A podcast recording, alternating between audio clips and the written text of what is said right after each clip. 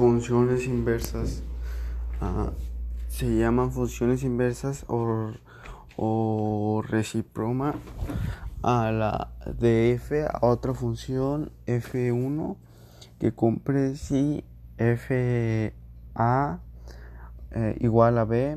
Entonces f1 b igual a A, la notación F1 se refiere a la inversa de la función f y no se expone usando números reales. Únicamente se usa como notación de la función inversa.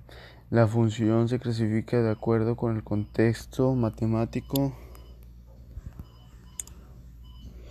Eh,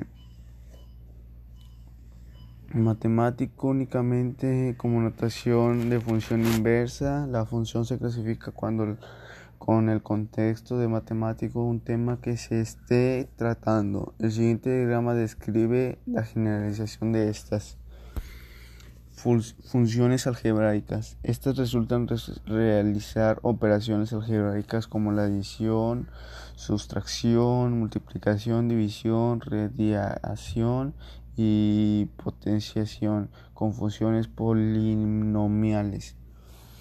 Función trascendentes se llaman así para distinguirlas de las algebraicas y son trigonométricas, exponencialmente logarítmicas, funciones continuas, son funciones cuya gráfica no tiene interrupciones o saltos de huecos.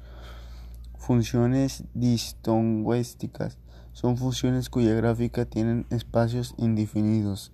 Funciones 1 o inyectivas. Las funciones 1 resultan cuando dos valores diferentes de la variable independiente x tienen también diferente rango.